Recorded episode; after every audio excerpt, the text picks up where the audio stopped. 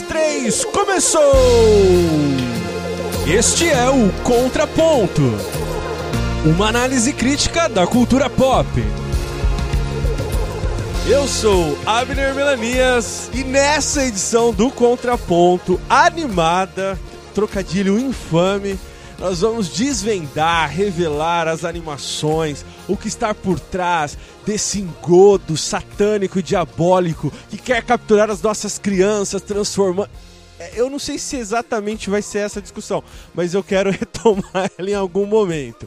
E para isso eu trouxe caras aqui que gostam do tema, estudam o tema e sabem falar muito bem sobre isso. Para começar, quero que o Rodrigo Chaves se apresente novamente para os ouvintes do Contraponto. Pode ser que alguém não te conheça ainda, Rodrigo. Então diga o que você faz de produção de conteúdo na web e diga que você tá animado para gravar esse podcast com a gente, hein, meu? E aí, Abner, valeu pelo convite novamente. Tô animado sim, gosto muito de animações. Uma coisa ainda mais para quem tem filhos, você assiste muito mais que o normal, né? Eu tô no Salada Cut, eu tô com o podcast A História e ouve lá, vai estar tá saindo coisas legais aí. E uma outra figurinha aqui já marcada, né, do, do, do contraponto Erlan, diga oi, diga de onde você vem, diga o que você faz, se apresente para quem não te ouviu ainda. E aí, Abner e senhores, estou aqui, Erlan, mais uma vez convidado aqui para o Contraponto, sempre um prazer. Meu nome é Erlan, novamente para quem não ouviu há 5 segundos atrás. Eu sou podcaster lá no Mundo Afora, entrevisto uma galera aí que normalmente não teria oportunidade de dar entrevistas. E estamos aqui animadaço, né? Animadaço, sem sono nenhum para participar desse episódio. boa, boa. E estreando aqui nessas áreas aqui, mas não é alguém que não tem nenhuma proximidade com o contraponto, até porque ele é responsável pelas vitrines, ou melhor, pela identidade visual também, incluindo o Caio aí. Mas não é o Caio, é o Marcelo. Fala, Marcelo, tudo bem, cara? E aí, Abner, tudo bem? Um prazer estar aqui com vocês. Um prazer estar aqui no Contraponto podcast mais animado da Podosfera. E eu tô aqui também, animadaço para falar um pouco sobre animação. Eu que sou designer gráfico, então vocês já, vocês já vão ver assim que o quanto que eu gosto de animações. Maravilha. E é, Marcelo, é óbvio, vai ter aqui na, na descrição como as pessoas te acham e tudo mais. Fora ali moderar grupos é, é, ocultos é, no Telegram. Fala mais sobre você, cara. É, no momento eu não tô em nenhum podcast, não sou host de nada, assim como vocês, né? Eu não sou host, né? Por enquanto, você viu o que você falou, hein? É, por... Quer dizer que... Por enquanto não, né? Quem sabe? O futuro só Deus sabe, né? Mas vocês podem me encontrar no, no, no Telegram, no Twitter, arroba Eminacassi, e trocar umas ideias comigo, quem sabe, no Facebook. Maravilha, maravilha. Eu achei que você ia dar uma de ex-BBB, cara, falando assim, eu tô cheio de alguns projetos, tô desenvolvendo projetos aqui. É... Com projetos, fazendo parcerias. Parcerias, collabs, né? Tem toda essa parada. E antes de irmos para o episódio, eu quero te fazer um convite. Se você gosta de edição de áudio, de alguma forma está envolvido com essa área e gostaria de nos ajudar, eu quero te conhecer, eu quero trocar ideia contigo. E não pense que esse meu recado é só para quem é profissional no ramo o que precisamos é de pessoas que queiram investir um tempo de forma voluntária em fazer desse podcast que você já gosta algo ainda melhor. Estamos iniciando uma nova fase no Contraponto e nela toda ajuda será bem-vinda. Você pode me mandar um e-mail no contraponto@bibotalk.com ou ainda entrar no Clube do Contra no Telegram. Se preferir, na descrição desse podcast no site tem todos os meus contatos nas redes sociais, link para você entrar no Clube do Contra e até mesmo um e-mail se você não pode anotar nesse momento. Me chama através desses contatos e eu teria o maior prazer em conversar com você. Além disso, se você assistiu um filme, série, ouviu um álbum e tem a vontade de escrever sobre, fazer uma crítica, uma review, eu quero conversar realmente com você. O contraponto precisa de pessoas com o seu talento. Nós cobrimos alguns eixos de cultura pop, como filmes, séries, livros, mas existem outras frentes que a gente ainda não explorou. Por isso, Para ampliar o alcance do contraponto, eu quero você no time. Bem, espero falar contigo em breve e vamos ao contraponto.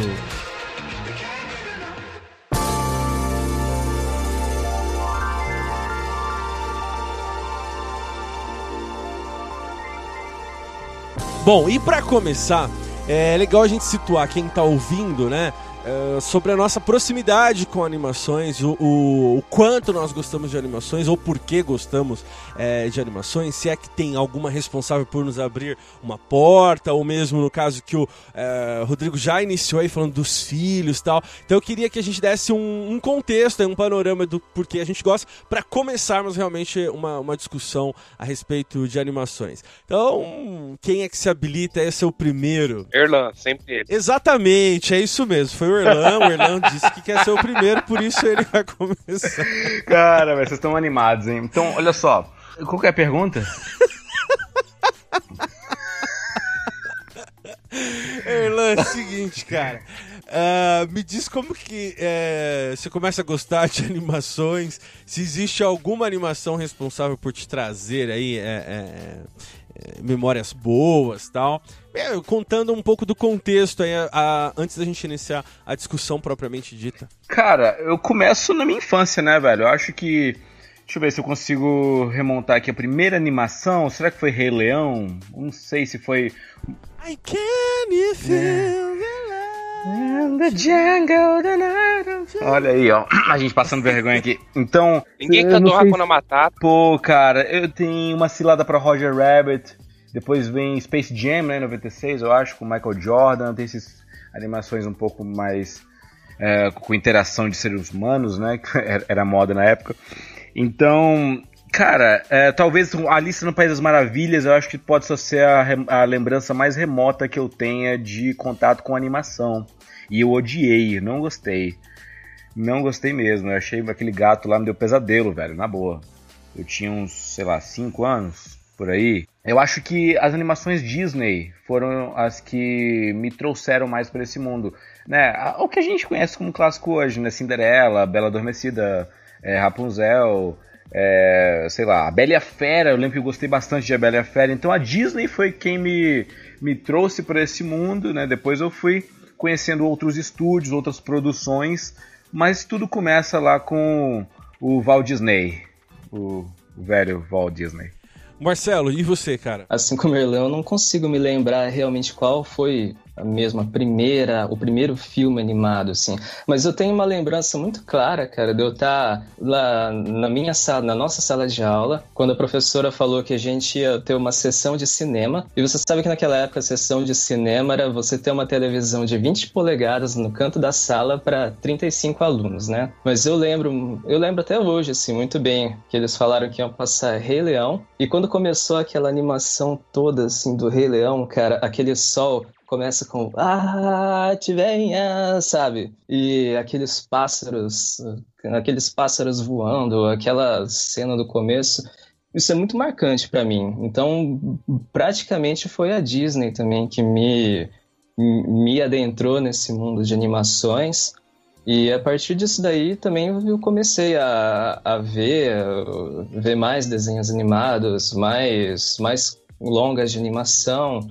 E na faculdade também eu, comecei a me aprimorar um pouquinho mais o meu o nosso senso, né? Nosso senso de estética, nosso senso de design. E então as minhas lembranças são realmente os, os, os longas animados da Disney, é, esses daí de esses daí dessa, dessa grande geração, né? Rei Leão, um pouquinho um, um pouquinho antes, né? Que era a Bela e a Fera. E, esses grandes assim que a gente que são clássicos até hoje, Abner. Sim, são mesmo, cara. E Rodrigo? Rodrigo tem uma história aí é, até maior com, com animações, né? Ah, as animações assim foram duas ondas na minha vida, né? A primeira com é, eu encarei animações com o Rei Leão uhum. mesmo, de fato, primeiro assim.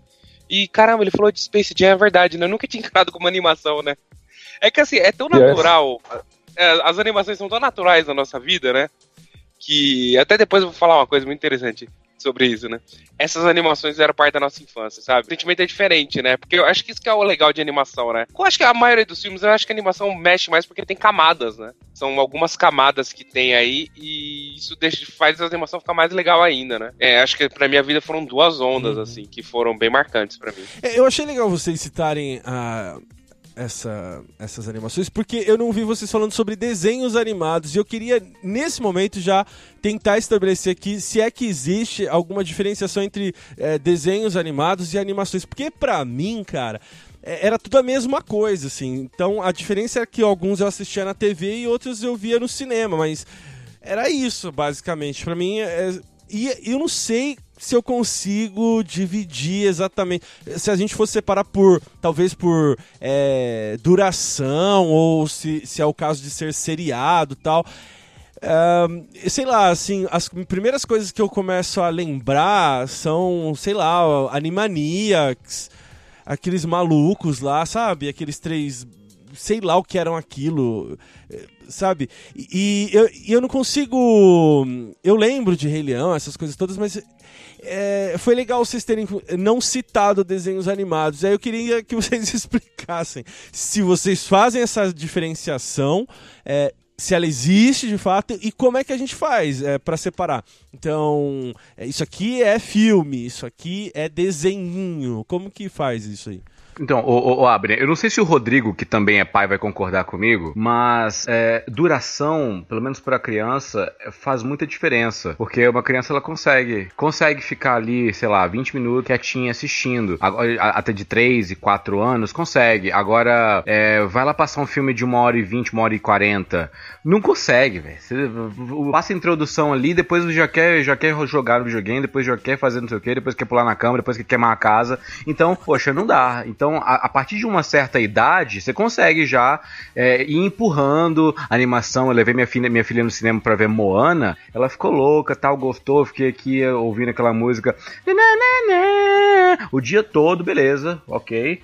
É, Frozen também foi uma febre, mas só que uh, o início do contato dela com o mundo animado foi com desenhos curtos, entende? De 10, 20 minutos. Então eu acho que é mais ou menos por aí. O tempo, de, o tempo máximo que uma criança consegue ficar presa ao produto. Cara, interessante você falar isso, porque para mim, assim, tecnicamente, é, animação e desenho animado é, é tudo animação para mim, né? Eu não tinha pensado nessa, nessa relação da, da criança, né? O quanto que ela o quanto que ela aguenta ficar, né? Mesmo porque se a gente parar para pensar, o, os desenhos que a gente assistia antes, é, como é, Tom e Jerry, Pica-Pau, eles não se sustentam mesmo em, em, uma hora e meia, né? Imagina um episódio de uma hora e meia de Pica-Pau daquele jeito que era, né? Então aqueles desenhos curtos, eles eram feitos para ser curtos, né? É, é, diferente de uma, uma produção que você tem longa, que você tem uma história como um, é, como um filme, como um outro filme qualquer, né? Com, com atos, né? Onde tem início, meio, fim. Você tem uma pausa também para um, uma pequena pausa assim no meio, né? É, não é aquela loucura toda assim. Imagina aquele desenho do Pica-Pau louco, uma hora e meia, né? então são, são produtos, acho que são produtos que usam a usam a técnica de animação, produtos e tempos diferentes, né? Para mim essa é, para mim essa é a diferença, né? É, um, um desenho animado é feito para ser curto e um longa animado é feito para você é, ficar na cadeira, prestar, prestar atenção durante todo aquele tempo. É, e também os filmes de animação, principalmente naquela época, 94 por aí, foi o grande boom, né? Sempre, assim, até antes, eles são musicais, né? Tem que ter música. Mas até o Rei Leão, tô vendo aqui, ele tinha uma hora e meia de, de duração. É, os filmes também eram mais curtos que hoje em dia, né? Além de você, com esses filmes de animação longos, você conseguir segurar a atenção de uma criança ou de um jovem é, por muito tempo, ou o filme tinha que ter, ser, ter bastante músicas, ou ele ter no máximo uma hora e meia, duas horas de duração. Alguém sabe quanto tem um, um Frozen de, de, duração? Só pra fazer um paralelo, assim, de 94 é. pra cá. Uma hora e 49. É. Mas eu acho que isso daí, você pega, mas assim, acho que não é só filme de animação, né? Acho que o principal do filme de animação naquela época era musical, a duração é. musical. Porque os filmes antigamente também não tinham mais que duas horas. Eu lembro que o grande paradigma, assim, de blockbuster foi o Senhor dos Anéis. Óbvio que tinha filmes antigos bem longos, mas a, a regra era um filme não podia ter mais que duas horas, né? Eu não acredito que animação seja um, um, um gênero Eu acredito que seja uma mídia que transmite determinado gênero, porque você tem animações de todos os tipos de gênero. Tem drama, tem aventura, tem comédia, tem. Entende? É um meio. É, é igual eu falar podcast. Anima... Isso! Podcast é um meio, não é um gênero, não é uma. É um meio. É um meio mesmo, né? Não uma, uma técnica, né? Porque uma técnica, existem várias técnicas de, técnicas de animação também, né? Mas é, é, é um meio, né? Uma forma de, de se expressar. Eu tô vendo aqui, Batman de 1989 tinha duas horas de duração.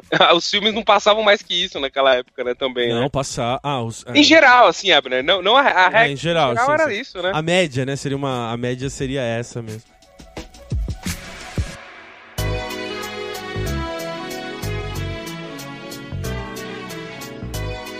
A partir do Shrek ali de, de 2001, passam a mudar algumas concepções em animações, assim. Eu vou, é, obviamente, aqui raspar a superfície porque não dá para se aprofundar em tudo, mas é, eu, eu creio que a partir dele mudam-se algumas coisas, tais como inversão de, de papéis, é, e eu nem tô. Gente, pelo amor de Deus, assim, nem é uma discussão aqui ainda sobre gêneros ou coisa do tipo, mas é, de inverter alguns moldes do clássico desenho animado. Embora já houvesse algumas, alguns desenhos ali de série e tal, mas em longas, né? Numa animação aí dentro disso que a gente falou, de uma hora e meia, né? Já pra. É, focando para esse público tal, algumas mudanças, né? Então, é, uma princesa que uh, muda e um, e um protagonista agora que não é mais príncipe e já é toda uma forma é, diferente. Esse cara arrota, ele peida, ele, uh, sabe? Ele é, é ogro. E isso muda uma chavinha para algumas outras produções que virão a seguir, né?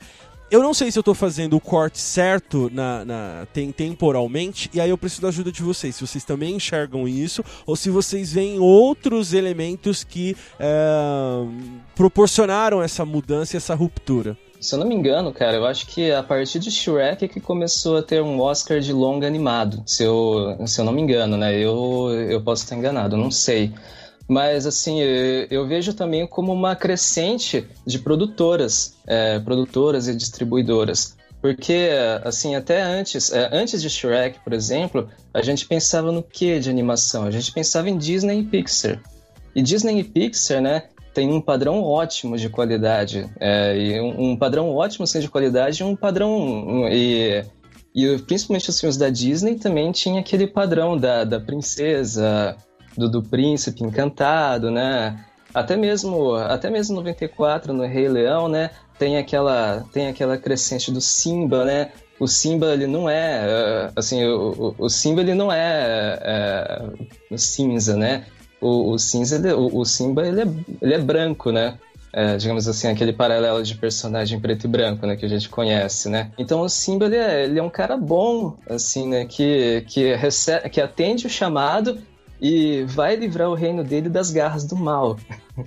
E isso daí também segue um pouco também nas narrativas de Toy Story, depois 95, com, uh, com aquele conceito de, de amizade e tal, né? 2001, assim, uma ascensão da DreamWorks porque, assim, acho que a, DreamWorks, além da Pixar, que começou a, a quebrar esse paradigma de, de, de monopólio da, da, Disney e da Pixar. Então, assim, DreamWorks, né, tem, é, começa com Shrek, aí depois, depois vem outros, outras produtoras como a, a Illumination também, né, a, que vem do, do meu malvado favorito, vem aquelas da. Acho que é o estúdio. Ah, o, o estúdio eu esqueci o nome também, né? Que era da Wallace, Wallace Gromit também, vocês lembram que era de, de massinha, stop motion? Vinha assim, underground como curtas, né?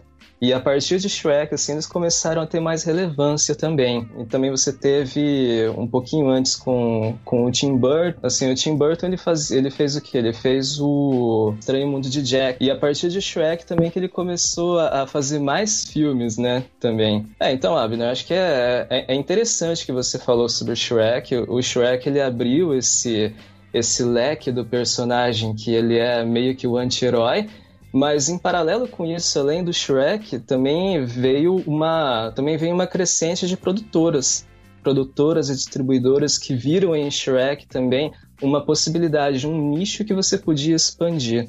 É, o, o, interessante é assim, que o Shrek foi em 2001 e o Monstros S.A. também. E se vocês lembrar, se vocês lembrarem de Monstros S.A., a temática do filme não era mais tanto, como você falou, a jornada do herói, o, o Salvador. Por mais que tenha uma temática infantil, mas era uma empresa é, falava do capitalismo, já tinha, já começava a era da você passar duas mensagens, né? O malvado capitalismo. Não, eu só tenho a concordar com o Marcelo e o Rodrigo.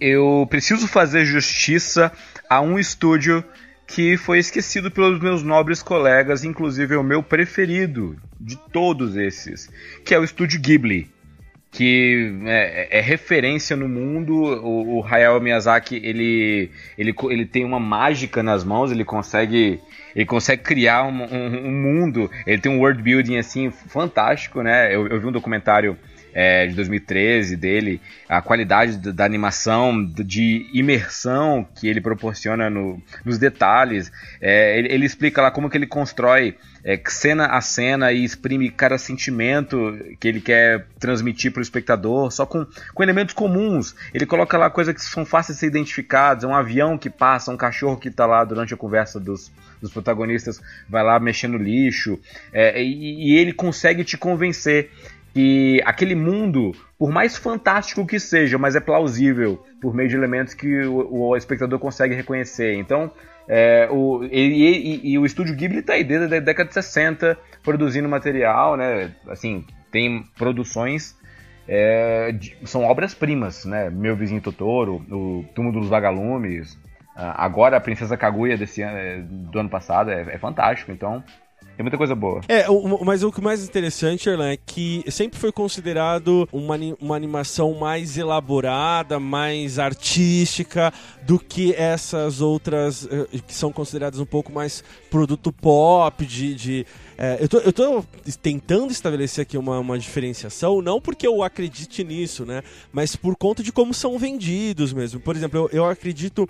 É, a lembrança que eu tenho, é, que eu tenho assim, de, de entrar em contato com esse tipo de, uh, de estúdio, com esse tipo de animação, uh, no Animamundi, né? Que é aquele. O, o, festival. Que, que tem várias. acontece em vários lugares, né? Aqui em São Paulo, quando Aí você fala, caramba, quer dizer, não existe só um jeito de fazer? Não. E, e, e só que sempre foi, pelo menos, assim, pelo que eu vejo de críticas e, e, a atmosfera, digamos assim, né? Sempre é encarado como algo muito mais rebuscado, elaborado do que uma, uma um Shrek mesmo que a gente está trazendo aí é, como exemplo, né? De, de, de, de, mudança. Então, eu não sei. É, não sei se você enxerga dessa maneira uhum. também, mas para mim fica claro que tem uma diferença, né? Até mesmo no modo de fazer, que aí o, o, o Marcelo pode até dizer um pouquinho mais sobre isso. É, algumas coisas que eu já vi de, de documentário, né? De, de, como é industrial esses grandes estúdios, né? Que a gente citou aqui, e esses menores que são um pouco mais demorados. Não que eles tenham tecnologias diferentes, mas os caminhos são outros, né? É verdade, é verdade. A gente está falando de, de dois mundos, né, praticamente, né? O, o mundo, o, o, mundo lá do Japão ocidental e o mundo lá, o mundo daqui, né? O, o mundo daqui ocidental e o mundo do Japão oriental. Uh, claro que as técnicas elas, elas mudam, né? A gente está. Eu, eu vi um documentário uma vez de um filme é, que chama Black and White, né? Que é, conta a história de conta a história de um garoto que ele é que ele é o, o, o Black, né? O Kuro e o White que é o Shiro, né? É, vem de um vem de um mangá também. E nesse documentário, cara, tira, o, o, o diretor ele estava preocupadaço com o tempo, porque as animações elas estavam sendo, sendo feitas frame por frame, tudo desenhadinho assim nos mínimos detalhes, cara. E o, os artistas eles estavam com uma estafa tão grande que eles erravam. Era comum eles errarem 30, 40 quadros assim que era para um frame só. É, então, assim, é, é uma coisa de louco, cara. É uma coisa assim que aqui no Ocidente talvez você pudesse resolver com uma técnica de CGI, né? De animação, né? Então, Tipo, eu fico admirado com, com esses filmes do, do Oriente, né? Ou do, do Estúdio Ghibli também, pela qualidade técnica que eles têm. Porque o, o, os japoneses, eles são muito minuciosos nos, nos mínimos detalhes e, e em tudo, assim, né? Não é querer, assim, não é querer é, desmerecer Shrek, né? Mas você olhar o back, se você pegar um, um quadro de Shrek e olhar o background, você vai perceber, assim, a, a, diferença no nível de detalhes, assim, de, de, de, de, tudo que tem, de tudo que acontece no background, no fundo do, do, do das animações japonesas e, e do que acontece nas animações ocidentais, né? Eu não diria assim também que é uma questão, eu diria assim que é uma questão cultural também, né? Além de técnica, cultural. E uma questão também de limitação, né? A limitação do, por exemplo, se você comparar com o Shrek, havia a limitação do software da época, né? Agora, se você comparar uh, as animações japonesas, por exemplo, com, com o Rei Leão, né? Você vê técnicas, é, você vê técnicas diferentes mas com uma qualidade equivalente, no meu ponto de vista. Ô, Marcelo, deixa eu só falar uma coisa. Eu gosto muito de cultura japonesa também, bastante. Mas assim, a forma como o Ocidente tem para contar uma história, tem um foco maior na história, a história é mais pé no chão, e isso atinge o público muito maior. Sim, é, sim. Então, assim, eu acho que por isso que faz um grande sucesso. Eu acho que essas animações mais rebuscadas, tipo Viagem de Chihiro, etc., é, é, um passo além, sabe? É o cara que lê o Hobbit e depois o cara lê Silmarillion, entendeu? É, uhum. é, um passo além, assim. Não é, não é desmerecendo, porque é, é gosto, sabe? Se o cara quer ir mais pra frente no tema, no, no, no nicho, ele vai nessas animações. A gente que é nerd, né, que conhece bastante também essas animações, né, Rodrigo? É. É, mas assim, o, o, o, japonês tem um problema de foco, né? Você vê, você vê desde os mangás até uh, os jogos de videogame, por exemplo. Um Final Fantasy da vida, sabe? Que tá em moda, Zelda da vida. Não é um problema, né? Eu diria que assim, você consegue. Eu tô jogando Zelda, por exemplo, no, no, esse novo. Não é fugindo do tema, Abner. Você vê como a história é espalhada pelo mundo. É um, é um bom exemplo, assim. A história se espalha pelo mundo, sabe? Você pega uma animação, um mangá, um, alguma coisa da cultura japonesa, eles espalham mais a história. Você quer saber mesmo da história, você tem que buscar mais, sabe? Tem que se aprofundar mais. Aí você vai gostar, você vai experimentar a história. Agora no Ocidente, não. O Ocidente é mais. Vamos lá, né? Me segue aí. Você tá falando que lá no Japão são vários tokens. É, exato. Como se fosse isso. Aliás, Rodrigo, excelente defesa do Tolkien lá naquele episódio, hein? Do, do, do Fora do Éden especial. Valeu. Valeu, foi muito legal mesmo.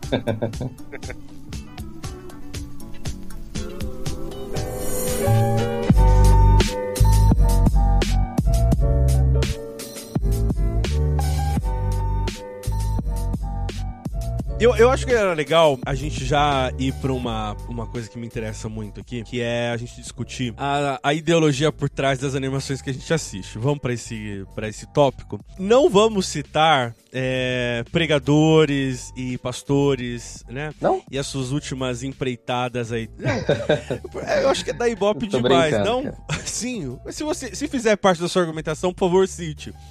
Mas é. Não, é que eu não, gost, eu não gostaria de ficar requentando a história porque eu acho um pouco absurdo, assim. Mas nessa minha pergunta para vocês e nessa conversa aqui, quero estabelecer algum ponto. A gente concorda que existe algum tipo de ideologia. Se diz muito de um jeito mais bonitinho, falando assim, a mensagem do filme.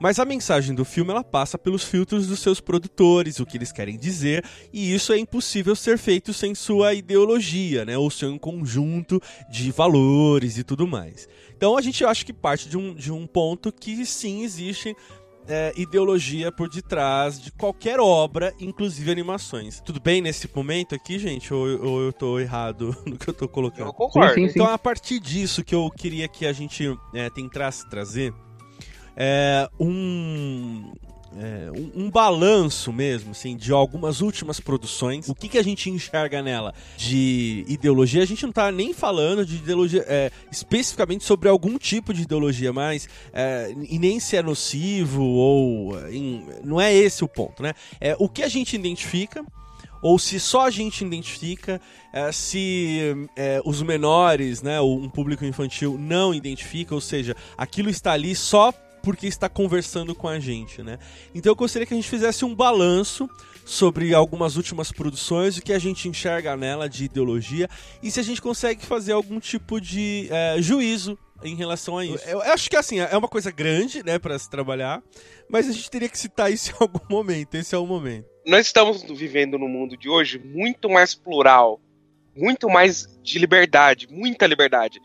Isso é ruim e bom, porque poxa, na nossa época a gente assistia um desenho onde duas crianças, crianças olhavam uma enfermeira gostosa e falavam olá enfermeira e ficavam excitados. A gente assistia um pica-pau que falava eu sou o diabo necessário. E ele era um demônio. A gente assistia um Tom e que se espancava o dia inteiro. E hoje, por exemplo, eu tenho filhos, eu coloco no Gloob, eu coloco no Discover Kids, eu fico sossegado.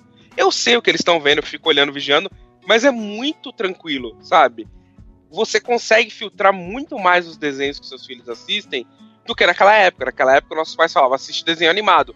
Desenho animado é de criança. E, poxa, tinha tanta coisa que podia trazer uma má influência, tanta coisa, que assim que nossos pais nem percebiam. Hoje não, hoje você consegue focar muito mais. Olha, seu filho, a faixa etária desse programa, é o show da Luna é de 0 a 3 anos. Agora, o Incrível Mundo de Gumball é de 12 a 15 anos. Né? Apenas um show é de 15 a 17, exemplo.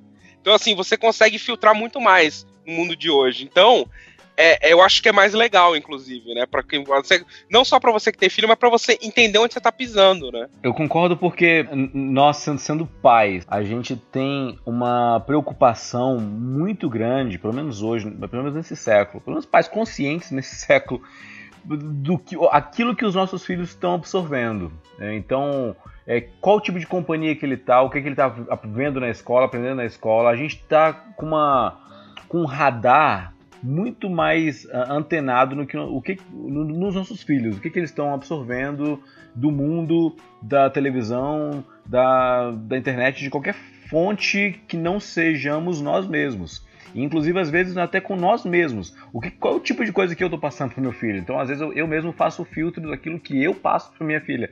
Então, é, a paternidade é, é algo que não vem com manual de instrução. Então, a gente tem que aprender é, no cotidiano, na vivência.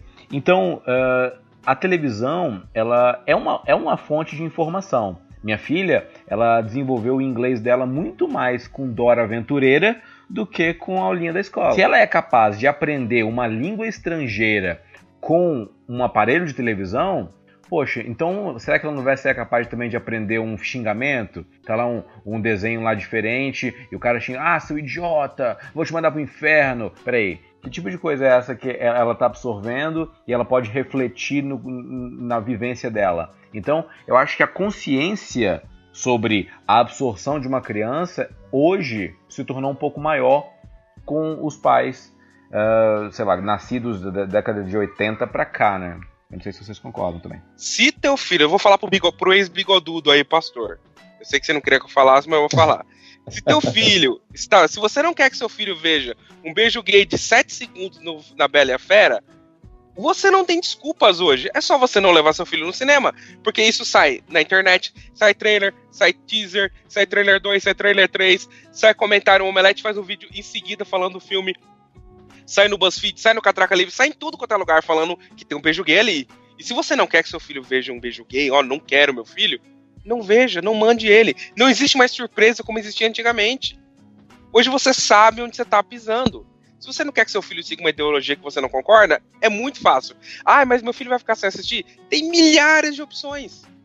Tem opções a dar com pau, assim. Inclusive, opções gospel. tem, tem a galinha pintadinha gospel hoje em dia. Então, assim, você consegue filtrar. Não tem desculpa, não tem, ai, ah, vou boicotar a Disney. Poxa, quer dizer, tem, você pode boicotar. Só que assim, é, esse escarcel que é exagerado, sabe? Você consegue filtrar hoje em dia. Coisa que antigamente não tinha, você não tinha muita opção, né? Concordo muito, assim, com. É, nunca concordei tanto com alguém quanto o Rodrigo hoje, né? E eu concordo também com, com, o, com o Erlan sobre essa questão de você poder filtrar, cara. E eu acho que isso é muito bom mesmo. É, em, em, relação assim ao conteúdo, né, a, a, ideologia, assim, eu acho que eu acho que assim, por exemplo, na, nas animações de hoje, no, no, nos, nos, filmes animados de hoje, eu penso que a mensagem do filme que nem o Aberner falou se, é, esteja muito mais é, evidenciada do que a própria ideologia em si, se, se, é, que, se é que a ideologia aparece, assim, no, no, é evidente no filme, né? É, porque, assim, ideologia, né? Alguém pode falar que ah, aquele filme lá tem uma ideologia tal. Outra pessoa pode ter um outro, um outro foco, né? Mas eu acredito assim que a mensagem é, seja a, a, mensagem que eles querem passar naquele filme seja o, o, o foco do momento do, do filme, por exemplo. Uh, eu, nessa questão, assim, eu fico muito tranquilo com os filmes da, da Disney, por exemplo.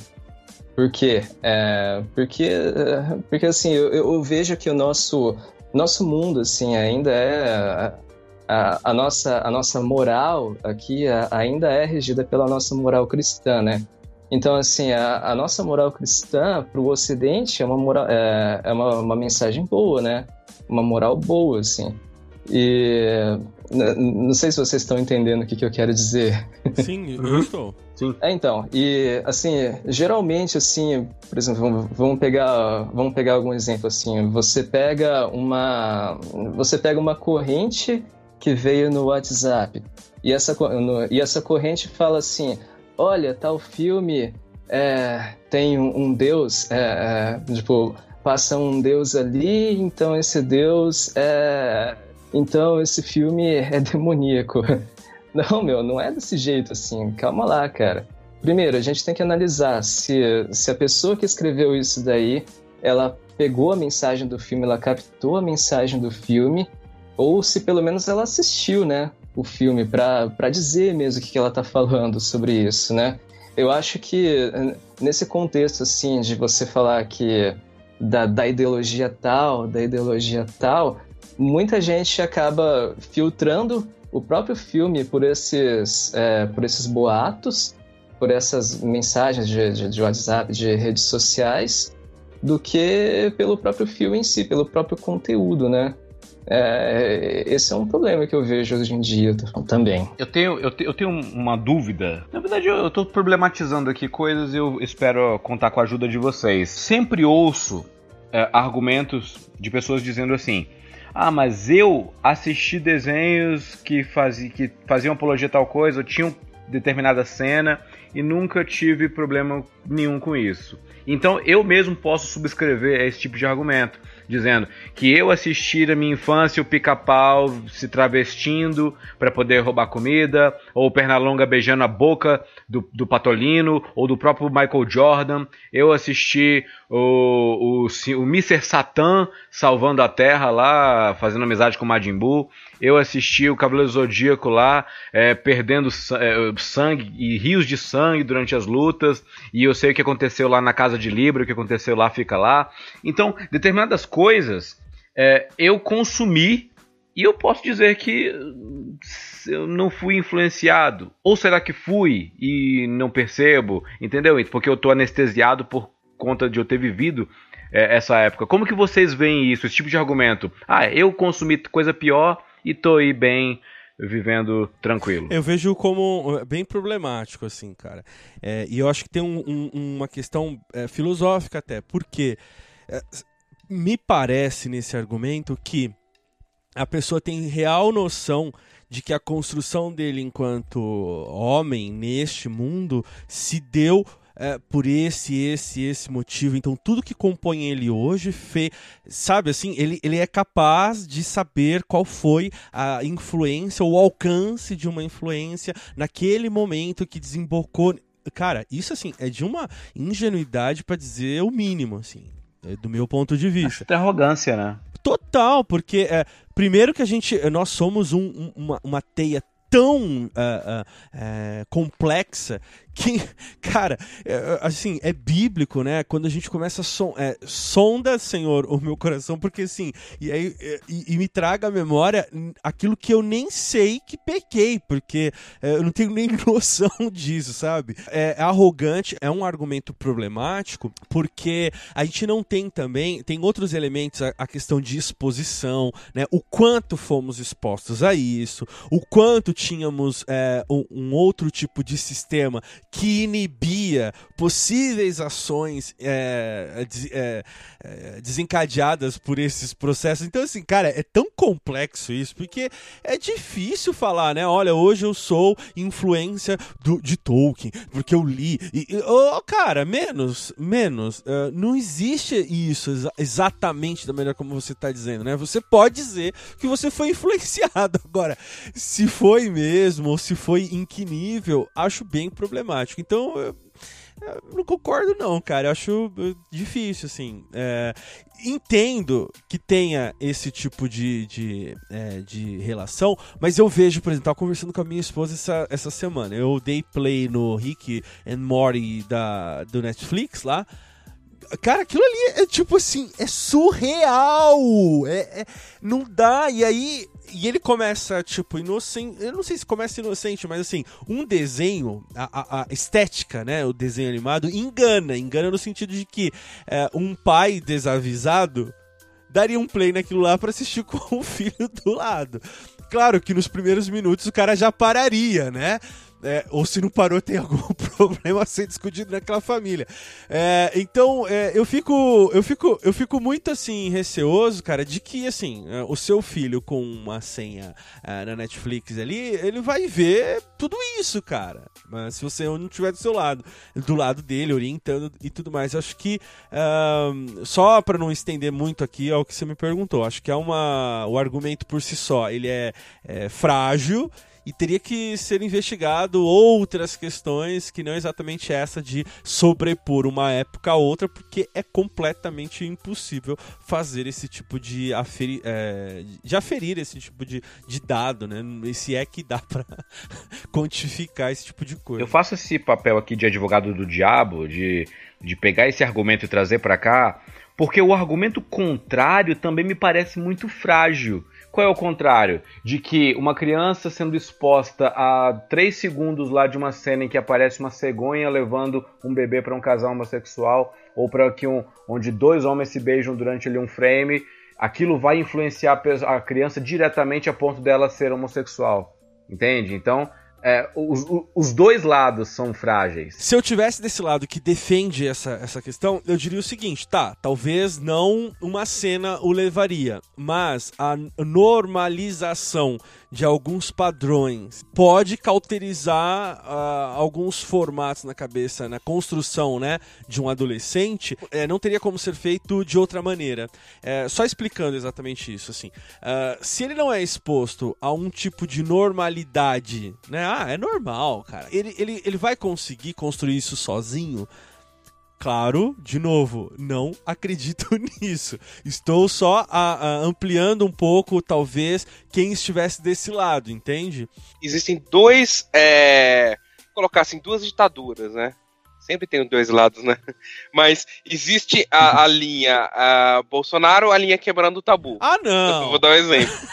Não, não, calma, eu vou dar um exemplo. Tá, vamos lá, eu tô, eu, eu, eu tô ansioso para chegar nisso, vai lá. É assim, eu, a minha crítica ao quebrando o tabu, por exemplo, é que se quebra um tabu criando novos.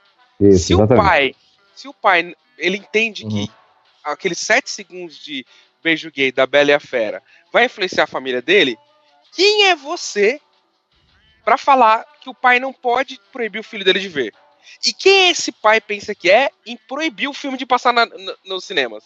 Entendeu? Primeiro ponto é esse. Você não conhece, você não tem, você não é amigo desse pai, você não é o pastor desse pai, você não é o pai desse pai, sabe? Você não tem contato algum com esse pai. Por que, que você quer ensinar esse pai a como educar a, a, a, os filhos dele? E quem esse pai pensa que é querer educar o filho dos outros? Primeiro ponto. Você só vai influenciar uma pessoa se você tiver um relacionamento com essa pessoa.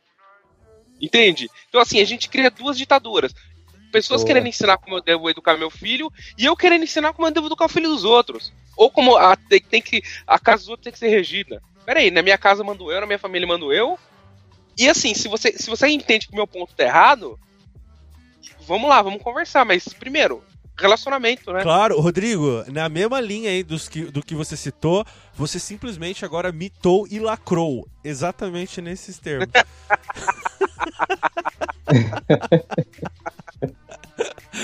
não sei se eu tô sendo o chato de tentar uh, insistir no assunto. Faz seu papel, cara. Faz seu papel. Manda Pode falar, fala aí. Mas eu, eu acredito muito que a ignorância fomenta é, muita polêmica desnecessária.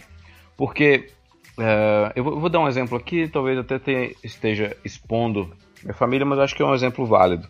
É, minha filha foi a uma, a uma farmácia né, com minha esposa e, e viu uma atendente e era uma travesti.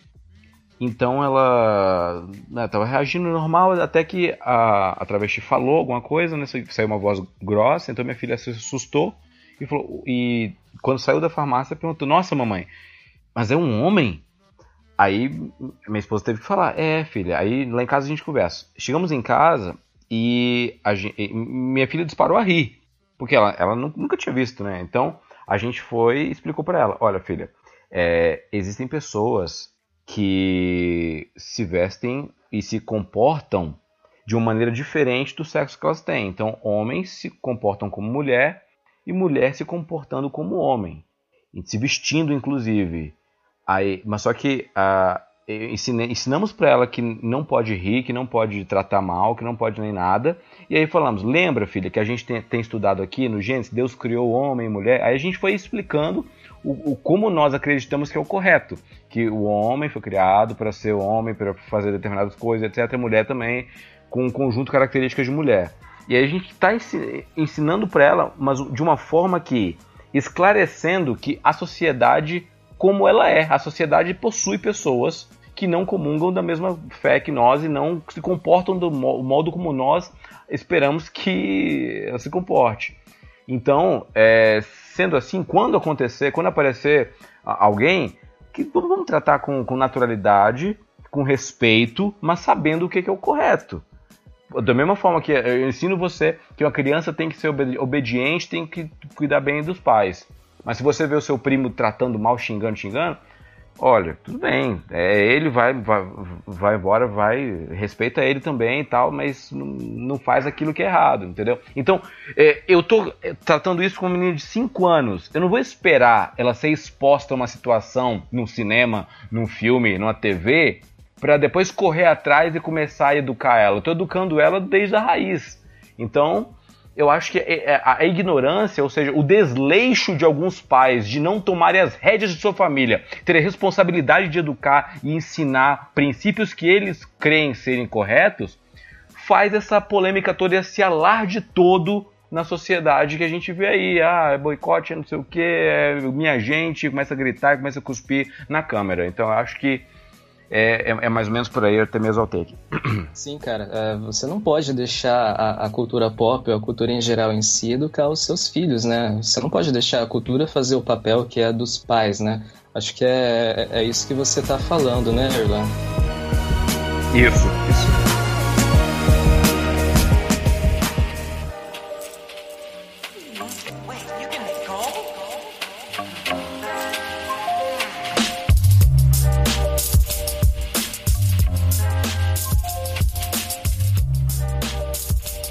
isso. para uma finalização, eu gostaria que vocês uh, me indicassem um filme, uma animação aí, um longa de animação e um desenho animado é, que vocês estejam vendo ou, ou, que vale a pena ver por público e para eu conhecer também, se é, se é enfim, a, a ampliar aqui a minha teia. Quem começa? Finalmente eu vou falar de Zootopia! Finalmente! Aê. Eu tô tentando no Telegram, eu tô tentando gravar podcast há anos, tentando falar de Utopia. que, fi que filme legal, cara. Que filme bom. Gostei Quanta muito também. Quanta tem nesse filme, sabe? Oh, é muito bom, né, cara? Quando ganhou o Oscar, eu, eu, mandei um abraço pro Erlan. O Erlan discorda um pouco, mas tudo bem. Eu tenho uns problemas com os Utopia que eu vou te falar, viu? Mas vai. vai. Ah, Erlan, me chama. Quando for gravar um, um sobre Utopia, me chama. eu acho, cara, eu acho Utopia lindo, cara. A animação é bonita, a história é legal a criançada gosta, você consegue assistir com sua família de boa. E tem a musiquinha da Shakira, mas o. Pô, tem uma discussão de preconceito ali, sabe? De, de hipocrisia do, do preconceito. Pô, aquela parte que a que o Raposa fala pra coelhinha, né? Ela faz aquele discurso tal, tal, e, e ela tá com spray de pimenta anti-raposa, né? Quantas vezes eu escutei as pessoas racistas comigo, que eu sou negro, pessoal? Assim, não, não, mas você, eu, você é diferente, você não é desse jeito, sabe? Quantas vezes as pessoas falaram isso pra mim, né? Faz, fala, fazendo racismo com outros negros, não, Chaves, mas você é diferente. é isso que, que, acontece uma parte do filme, sabe? É, eu vi tanta coisa ali, gostei muito desse filme, muito, muito, muito. Tem, muita, tem muito assunto que dá para fazer. E é uma aventura também, né? Gostei, achei muito legal. Um desenho que eu gosto muito, que eu assisto muito, é apenas um show. É um, é um desenho, non, é aquela, essa linha nonsense, só que é tudo totalmente baseado nos anos 80, né? Do Cartoon Network. É, eu gosto bastante mesmo. Vale a pena ver. Se você tem essa cultura anos 80, começo dos anos 90, você vai gostar do, de apenas um show. É, pode ser, Erlan? O longa-metragem que eu vou recomendar é do estúdio Ghibli, e na verdade eu tava aqui em dúvida, assim, cruel entre qual dos dois, porque eu tenho dois, assim, que estão no meu top 1, então é top meio para cada, que é uh, A Princesa Mononoke ou então O Túmulo dos Vagalumes. Mas eu vou de Túmulo dos Vagalumes, que para mim é uma obra-prima da animação mundial de todos os tempos. É uma coisa assim fantástica. É, é, é um modo de ver a Segunda Guerra Mundial, mas dos olhos dos japoneses sendo bombardeados e finalmente com a bomba que termina com tudo. E, e é uma, é uma, uma assina de dois irmãos tentando sobreviver em um Japão desolado e sem condições nenhuma de subsistência, sem alimentação, sem dinheiro, sem nada. É algo assim que, nossa, é, é, é de chorar, assim, é de, de não ter mais lágrima nunca mais. Túmulo dos Vagalumes, recomendadíssimo. Tu coloquei aqui na lista, cara. Eu quero assistir agora. Fiquei interessadíssimo. É, recomendo para toda a humanidade assistir. Então, é, como desenho animado, como é, para não ficar tão pesado, né, o clima, eu vou botar algo, algo mais light aí. Vou colocar um desenho animado que passou em TV aberta, é algo muito bom é a Liga da Justiça, aquele que passava no SBT, a, a série animada. Não, não Super Amigos, Super Amigos era bom também, mas tô falando do, do Liga da Justiça, passava no SBT, Bom e Companhia lá. É, é, o da Justiça, depois o Liga da Justiça Sem Limites. A qualidade da animação era muito boa, a fidelidade das histórias em quadrinhos era uma coisa que a DC chegou no nível máximo ali de, de, de fidelidade. Foi, foi muito fiel, foi muito bom. Tem arcos ali completos sendo retratados ali. É muito legal. Uh, a trilha sonora é fantástica, a qualidade da animação era muito legal também. Então, poxa, pra, pra galera aí nova, né, que não pegou essa fase da liga sendo passada aí na TV, poxa, dá uma, dá uma pesquisada, é muito bom, é muito bom, vale a pena. É, se você não gosta de HQ, né, é ótimo. Como você falou, tem arcos inteiros de HQs ali na, em desenho animado. Muito bom mesmo. Nossa, é muito bom mesmo Liga da Justiça. Eu gosto, muito melhor que os filmes. Fala aí, Marcelo, agora é contigo, cara. Bem, o, o filme que eu vou recomendar, né, é um filme bastante conhecido. Eu acho que pouca gente ainda não viu. Mas é, é um filme da Disney Pixar, Up, Altas Aventuras. Gosto muito desse filme, cara. Quando é, quando assim, eu e a Carol assistimos, é, a gente estava ainda namorando e aqueles, a, a, aquelas primeiras cenas, uh, vocês sabem do que eu tô falando, aqueles, a, aqueles cinco minutos. chorando. Isso, cara, aqueles 10 minutinhos de filme você já tá chorando já. Porque com 10 minutinhos de filme você conta uma história de uns, uns 30, 40 anos do casal. E, e, e depois na, nas narrativas do, do, do, do senhorzinho que vai. Olha, até esqueci o nome dele, né? Mas as narrativas do, do senhor que vai, vai, ajuda, vai ajudando uma criança, cara. É, é, eu acho muito. Uh, eu acho muito emocionante a história, cara. E principalmente no, no, no final, assim, que é o, o, final você entende a questão do que é uma aventura, né? O que é uma, assim, o que, que é uma aventura vivida. É, o, o que que o, qual é o valor de uma história de vida que apesar de parecer corriqueira assim apesar de parecer rotina assim mas é, é uma aventura de uma vida inteira né? Então é, eu acho que é uma mensagem muito muito bonita que o Up passa e me, mar, me marcou demais esse filme. Eu vou ficar com ele e nos desenhos animados, assim, eu, eu vou ficar com outro desenho que é Nonsense, cara. Eu gosto muito do mundo, do mundo de Gumball. Assim, eu, eu acho que ele... Sensacional. É, eu, eu acho sensacional o mundo de Gumball. Assim, eu acho que ele foge do. Eu, eu não sei, eu acho que ele foge de qualquer padrão, assim. Os personagens, eles são. Cada um é de um jeito, assim. Então tem mistura de animação, tem mistura de personagens CG, tem, tem mistura de personagens stop motion. Tem um personagem que é um papel, um outro que é um balão. Então eu acho que ele é, é, além dele ser muito divertido, tem umas histórias muito legais com, com o Gumball em si e a família, né? o Gumball, o Gumball ele já é um gato, né? Ele tem um irmão que é um peixe. eu acho muito divertido esse, esse desenho, eu vou ficar com ele. Muito bem, muito bem. A minha indicação aqui é de um filme chamado Tower. Ele se passa em 66 quando um atirador sobe no topo de uma universidade do Texas e abre fogo é, durante uma hora e meia. É, e aí o, o, o, o filme combina animação, tem uma parte de documentário, tem a parte de imagens reais e tudo mais. É um. Cara, é muito bonito, assim. Triste pra caramba. É, foi o primeiro tiroteio em massa em uma escola americana dá para tentar um, um, começo de entendimento sobre essa prática e, e assim é um tanto quanto perturbador a, a, partir de um determinado momento que eu não vou dar o spoiler aqui. E eu vou citar uma, um, um, um desenho animado para adulto, uma animação para adulto. Então, quando eu falei lá atrás do Rick and Morty, lá, você não dar um play com o seu filho, tem sempre uma, uma classificação indicativa de, de idade ali, né? como tem essa aqui que eu tô, vou falar para vocês, que é o The Boondocks. É, é, é, uma história de uma família, eles têm, são é, pai, é, tem um avô e dois, dois meninos, e eles se mudam para um subúrbio e... É, é, cara, é um, é um soco no estômago, assim, porque eles saem de um contexto de violência como sendo o café da manhã deles e vão para um lugar pacato, tranquilo.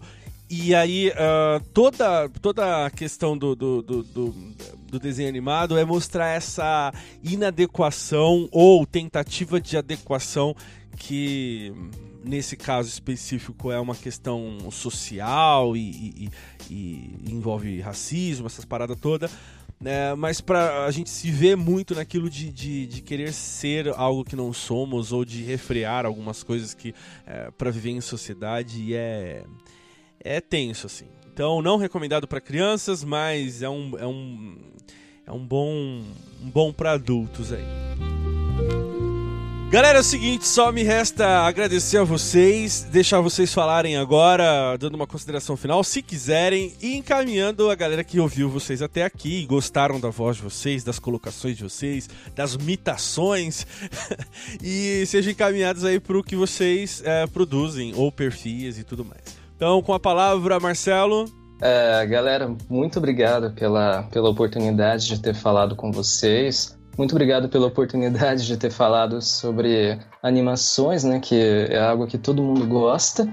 É, acho que ainda faltaram algumas coisinhas para a gente falar, né? É, quem sabe, não sei, mais pra frente, né? Você quer ficar com um, um cliffhanger aí, Abner? É na sequência, vamos, vamos trabalhar uma sequência desse, desse episódio. Mas manda, manda, cava um cliffhanger aí, cara.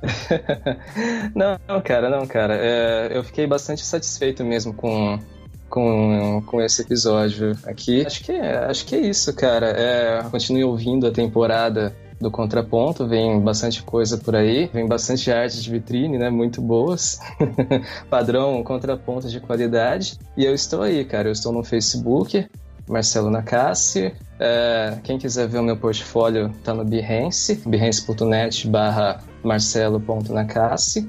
É, se vocês quiserem trocar uma palavrinha comigo lá no Telegram, é só entrar no Telegram do Bibotalk ou pedir pro Abner o link do Telegram do Contraponto, fazendo aqui o, o jabá, tá na descrição. É, clica ali embaixo, rapaz.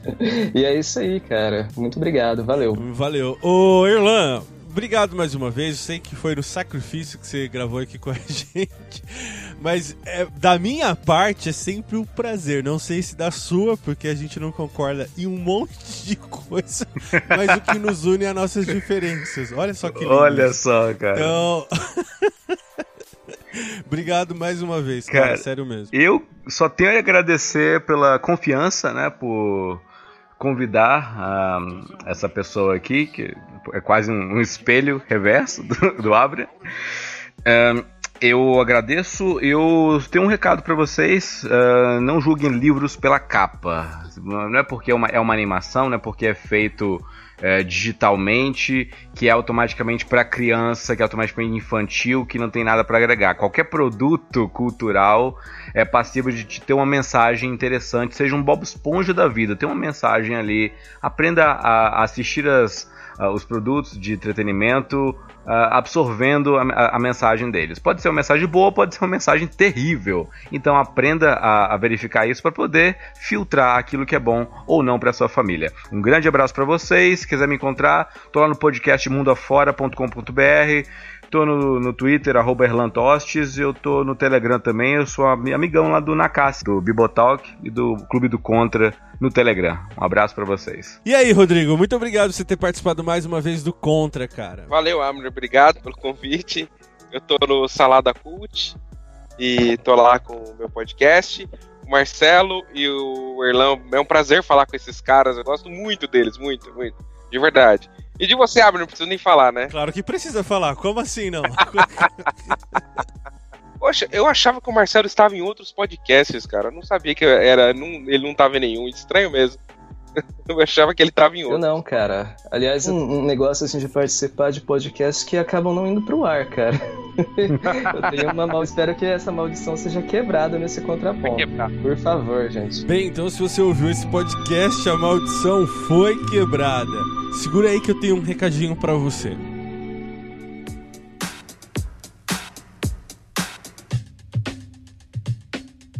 Você que nos ouviu até aqui, apresente seus pontos e até mesmo seu contraponto nos comentários desse post em bibotalk.com ou nos mande um e-mail para contraponto@bibotalk.com. E por falar em comentários, não temos aqui um espaço para comentar os comentários. E a explicação é bem simples. Eu respondo pessoalmente cada comentário deixado na postagem do podcast em bibotalk.com e eu faço isso para ampliar as conversas que temos aqui e também para orientar ações futuras na condução desse podcast. Por isso mesmo que eu quero agradecer a cada um que reserva um tempo para ir até o site, fazer suas considerações. Agradeço demais o carinho de vocês. Aqueles que elogiam, que criticam e até mesmo aqueles que nem comentam, mas indicam, compartilham e colocam um contraponto aí no ouvido de seus amigos. Bem, se você utiliza iTunes e gosta do conteúdo do Contraponto, coloque o nosso podcast em destaque, classifique e atribua estrelinhas ao Contraponto. Ah, e eu também gerencio um grupo no Telegram chamado Clube do Contra, em que trocamos muitas impressões sobre estreias, séries, enfim, dicas, reações às notícias sobre cultura pop. E se você quiser, Basta entrar pelo link que está na descrição desse episódio e mais que isto, muitas pautas para o contraponto são geradas por lá. Por isso, se você quer fazer parte, estamos te esperando. Obrigado mais uma vez e até a próxima!